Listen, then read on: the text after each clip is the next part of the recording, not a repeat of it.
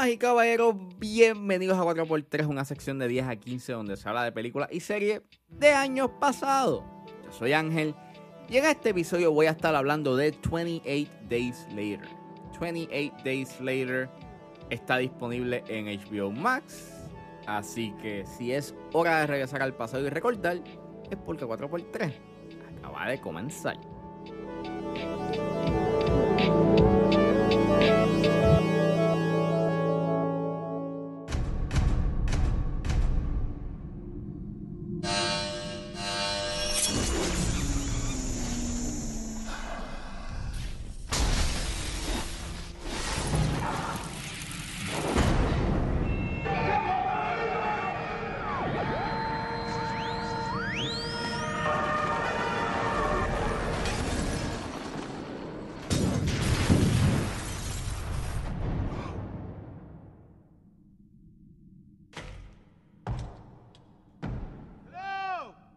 28 Days Later es una película dirigida por Danny Boyle.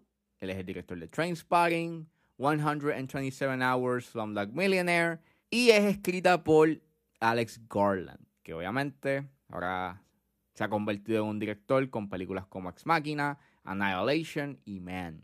Y el elenco lo compone Killian Murphy, Naomi Harris, Megan Burns, Brendan Gleeson y Christopher Eccleston. Y trata sobre cuatro semanas después de que un misterioso e incurable virus se esparciera por todo Reino Unido y de cómo unos sobrevivientes tratan de buscar refugio. Disclaimer, esta película tiene un contenido bastante violento y tiene temas implícitos de violación, así que sugiero discreción. Recuerdo que cuando era nene vi el trailer de 28 Days Later y era un trailer bastante eerie y bastante scary. No la llego a ver hasta que estoy en la intermedia slash high. Y recuerdo que me gustaba bastante. Y me dio con revisitarla para ver si es una película que todavía, you know, eh, sigue siendo buena. Y sí, es buenísima. Eh, para ese entonces, 28 Days Later, eh, en cierta forma como revolucionó hasta un punto el género de los zombies. Y puede sonar bastante estúpido, pero lo único que teníamos de conocimiento de los zombies eran los zombies de Romero, que eran estos zombies, you know, que caminaban, que estaban, you know, en grupo y eran bastante pasivos. Amenazantes, claro está, pero pasivos. Eran the undead. Mientras que los zombies que plantea Danny Boyle no son zombies, son infectados. Y algo tan sencillo como que corran cambia considerablemente las cosas. Porque son una amenaza bastante directa. Son agresivos, son, activos. Los zombies son activos. Van en dirección a lo que hay en su alrededor.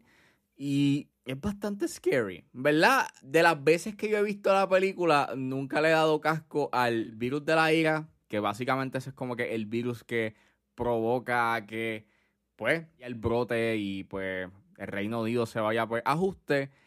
Y en cierta forma el virus se convierte como el catalítico para hablar de los temas de la conducta humana y quiénes son los verdaderos monstruos. Hmm, suena igual como The Sadness. Y, y viendo la obra, The Sadness tiene mucho o tiene muchas influencias de 28 Days Later, pero 28 Days Later pues tiene un trato mucho más, aunque crudo, eh, tiene un trato mucho más este, existencial y mucho más este, filosófico y más intelectual de lo que plantea The Sadness. Pero nada, vamos a enfocarnos en 28 Days Later.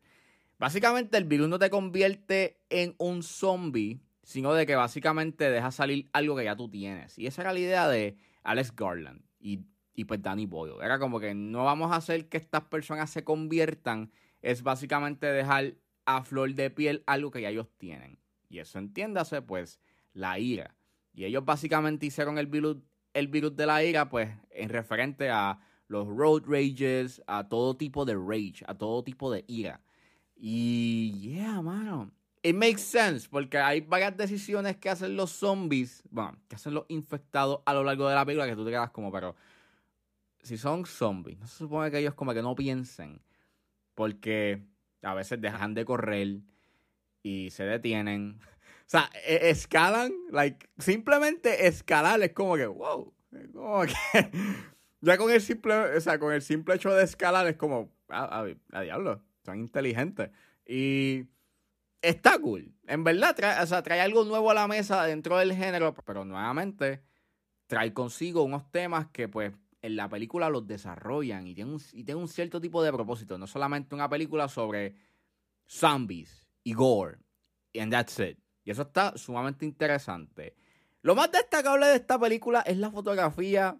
Y es porque, eh, como dije en mi 4x3 de Collateral, este, la década de los 2000 fue como que una década en donde se estaba transicionando a hacer películas en digital. Fue un proceso bastante interesante porque pues las primeras películas que se hicieron en digital pues se puede notar que es en digital eh, full. Eh, algunas obviamente se ven con una resolución un poco más baja.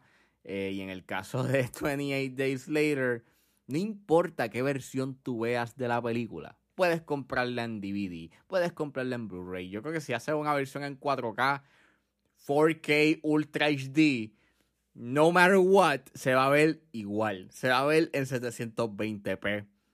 Y en cierta forma la película se ve bien grainy, a veces se ve como que murky, un poquito como que blurry en ciertos puntos. No es muy detallada. A veces sí se ve con detalle, a veces hay unos encuadres que se ve como que algo blurry, como que murky, sin mucho detallado. La resolución nuevamente 720p. La grabaron con una Canon XL1 que para ese entonces eh, esas cámaras este, grababan en mini DV. E, era un formato digital, pero era como este híbrido entre cassette slash C. Era digital, pero seguía siendo como que cassette es bien weird. La resolución daba a 720p. para ese entonces no estaba bien desarrollado el 1080p. Eso no es hasta a finales de los 2000. Así que, pues, eh, se nota. Pero y aún con eso, en realidad la fotografía le da como que un cierto tipo de estilo a la película y, lo y funciona bastante bien. Acentúa más esa atmósfera bien tétrica y extraña que emana la película. Y a nivel de producción era bastante fácil porque pues cuando se acababa la cinta y como es una, y como es una cámara bastante compacta, pues nada, la ponía, grababas y ya. Y eso les ayudaba bastante a la producción porque estaban bastante cortos de tiempo y les daban como una hora, dos horas para poder grabar en el área en Londres y, y ya, este, estaban, bien, estaban bien apretados de tiempo. Así que haber grabado en este formato y haber grabado con esta cámara, pues sí les ayudó en presupuesto. Fue bastante conveniente en términos de producción. Eh, esta película tiene un buen elenco. Me encanta de que estos personajes básicamente, ¿sabes? A pesar de que no tienen como una conexión bastante... No es que se conozcan y de toda la vida eh, o sean familiares, como que llega a haber un sentido de lazo y no afectivo. Eh, claro está, por las circunstancias en las que están pues viviendo. Y está bastante cool, ¿no? Y eso trae consigo unos momentos bien, este, bien hermosos y de calma, como la escena del supermercado y como la escena del picnic eh, cuando ven a los caballos. Son dos escenas que son bien efectivas y son sumamente poderosas y que empieza a hablar de estos temas de la esperanza, de, de que no todo está perdido, y eso lo puedes ver también con el personaje de Naomi Harris, que pues básicamente tiene como que esta perspectiva bien pesimista de la vida, porque pues ella lo ha perdido todo. Y pues obviamente no hay nada, no hay ningún tipo de solución a este issue. Eh, todo se desplomó, no hay gobierno, no hay nada. Y está súper interesante, know, ese perspective y de cómo poco a poco eh, con las interacciones que va teniendo con el personaje de Killian Murphy, de Megan Burns y de, y de Brendan Gleeson, la hace cambiar de, de parecer y ve como que there's a reason, you know, para keep going y de a pesar de las adversidades, pues seguir hacia adelante y buscar una solución. Y está sumamente nice, you know. Sí, a veces la actuación de Megan Burns puede a veces como que no llegar a los momentos o a los espectros emocionales que se supone que tenga su personaje en un momento en específico, especialmente pues cuando pasa la escena de la muerte del personaje de Brendan Gleeson, pues I don't know, como que se siente un poquito underacted. Pero fuera de ello, todos hacen un buen trabajo.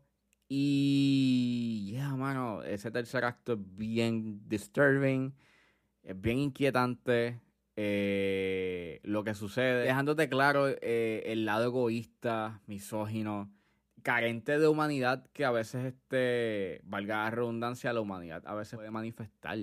Y eso es sumamente disturbing y tétrico eh, en todos los sentidos. Y a pesar de que la película termina siendo, you know, hopeful, termina con un tono bastante esperanzador, lo que sucede en ese tercer acto es bastante inquietante y, y, me chocó bastante. Fuera de ello, recomiendo que vean 28 Days Later. Si no la han visto, eh, véanla. Es una excelente película. No solamente hace Zombie Flick, entre comillas, hace bien su trabajo, eh, sino que, pues, como una pieza en donde está hablando de la conducta humana. Eh, es sumamente interesante lo que trae a la mesa y está bien hecha. Así que si no la han visto, véanla. Y si la han visto y hace tiempo que no han revisitado, pues revisítenla, que en verdad es una excelente película.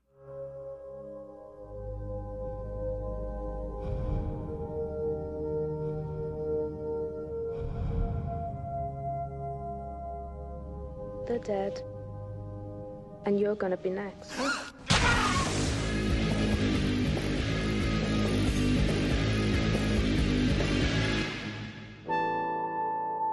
Bueno, eso fue todo en este episodio de A4x3. Espero que les haya gustado. Suscríbanse a mis redes sociales. Estoy en Facebook, Twitter e Instagram con Ángeles.pr.